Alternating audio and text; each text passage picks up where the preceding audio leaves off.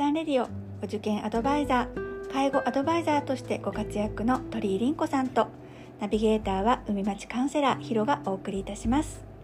この湘南おばちゃんレディオは女性のお悩み相談。子育てお受験介護ダイエット。女性の仕事や夫婦関係そしてお金のことなど。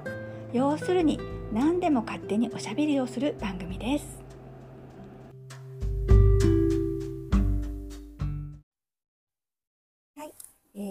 日はひな祭りですね。そうだうね。んおひな様の思い出ってなんかある？うん、なんかね、おひな様を、ううんちはあのし七段飾りっていうんだっけ、あ七段飾りっていうんだっけ、うんうんあれであの飾ってたんだけど、うん。あのちっちゃい兄弟とかさ、うん。ちっちゃいなんかお椀みたいなのがいっぱいあるじゃない。うんあれがもうちっちゃい時かもう大好きで、あれ本当未だに好き。うん、そうか七段飾りって結構場所取ったりするからさしまったりなんかね、出したりが大変だよね。うん。でもなんか未だにおひな様好きで、うん。その七段飾りはあのうん、うん、違う、実家にあって、うん。多分姉のうちにあるんだと思う。思うんだけどあのー姉は大変だよね、うん。姉の娘の分もあなんかがあると思うからいっあぱいあのー倉庫を占領してるんじゃないかなとか思うけ七ど段飾りじゃ段ボールね二三箱あるよあるねある。あるだからうちはすごく狭いから、うん。あのおだいり様とおひな様、うんうんうちもなんかなんだっけ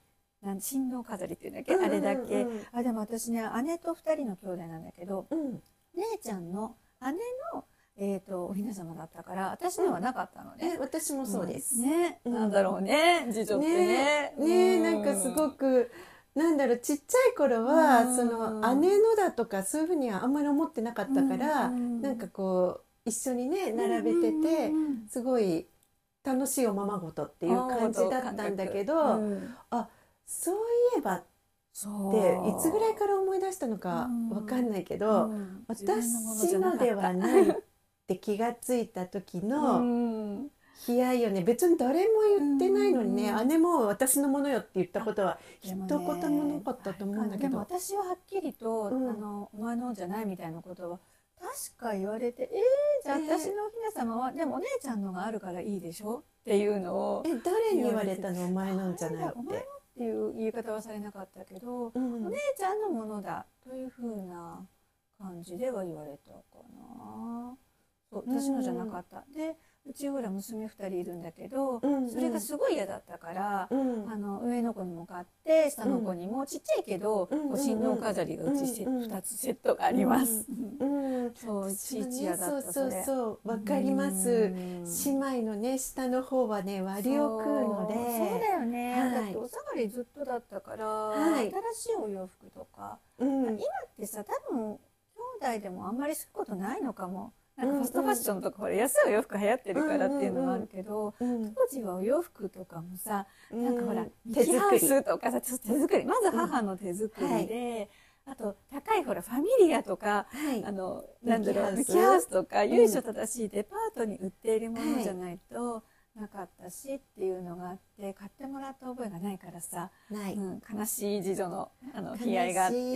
うん。うちはさなんか母が洋裁をやってたから、うん。あの姉の分と私の分を縫うのよ。多分、うん切れの布の問題だと思うんだけど、あのたくさん買った方が安かったのかもしれないんだけど時代だったよね。でそうそう。で姉うん。のものとちょっとちっちゃい私のものをうんうんうんうん2枚作るじゃない、うん。そうすると、うん。お下がりで来るからあ、5もしかして。そう5、6 5年年、5、6年同じ服を。ずっと同じ服を着続けるっていうね。うちもそうだった。そうかなんかね、物心があんまりない時は、お姉ちゃんのあの可愛い服が私にも着れるんだ。なんか、なんかやっぱり、私たちの母世代ってみんな洋裁習ってたじゃない、うん習ってた。でしかもなんか可愛い刺繍とかも母してくれてて、憧れがあったから早く大きくなってお姉ちゃんのあの服を着たいって思いがあったんだけど、うんうん。物心ついてきたら、うん。毎回毎回なんでお姉ちゃんの服ばっかり私、新品じゃないの？はうん。当た だね。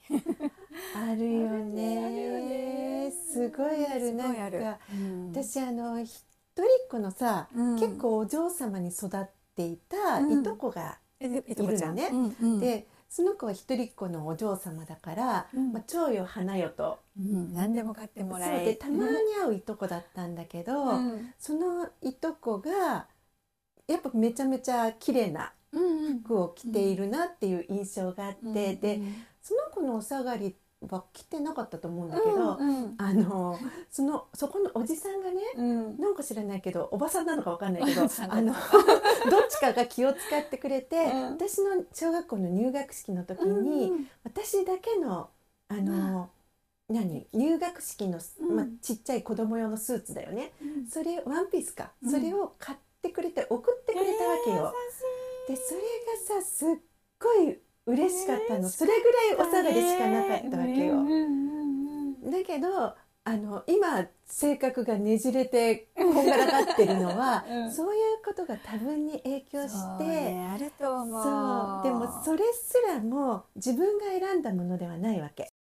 あ確かにそれってりんこちゃんが選んだものじゃないよね。うんでもさ、うん、なん。か選べるようになったのって、うん、成人して働くようになってようやくじゃない、そうだね、うん、なんかこう自由にうんなんかあんまり小さい頃にその自分が選びたいとか、うん、この色じゃなきゃ嫌だとかそういうわがままっていうかな、うん、自分の主張？なかったかも。与えられた服を着なさいっていう感じだった気がする。そうね、なんか当然だったし、うん、なんだろうな、うん、今の子のように、うん、子供の意思を尊重するなんてことがみじんもなかったじゃない。あでもそういう時代だったんじゃないかなと思うんだけど、ね、時代だよ。だから親が悪いとかそういうわけではないんだけれども、ね、なんかその、悲しみは悲しみとして なんか深く心の中に沈んでるみたいな。のりこちゃんも私もさ次女なだけになんか自分が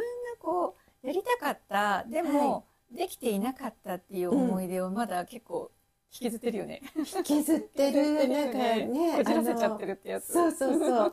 はっきりこう認識してきたのは最近なんだけど、あこじれてるんだっていうこじれてるって感じね。そうねちょっとそれまた次回お話ししてみようか。こじらせおばちゃん。こじらせこじらせこじらせあらか。なんかねそのこじらせるっていう言葉すごいフィットしてるかもしれない。私もそういうとこ結構あったりするかもしれない。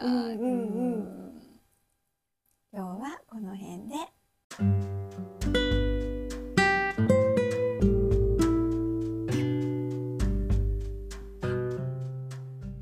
ぼちゃんレディオ鳥居凛子と海町カウンセラーヒロがお送りいたしました毎週土曜日10時にお会いしましょうまたね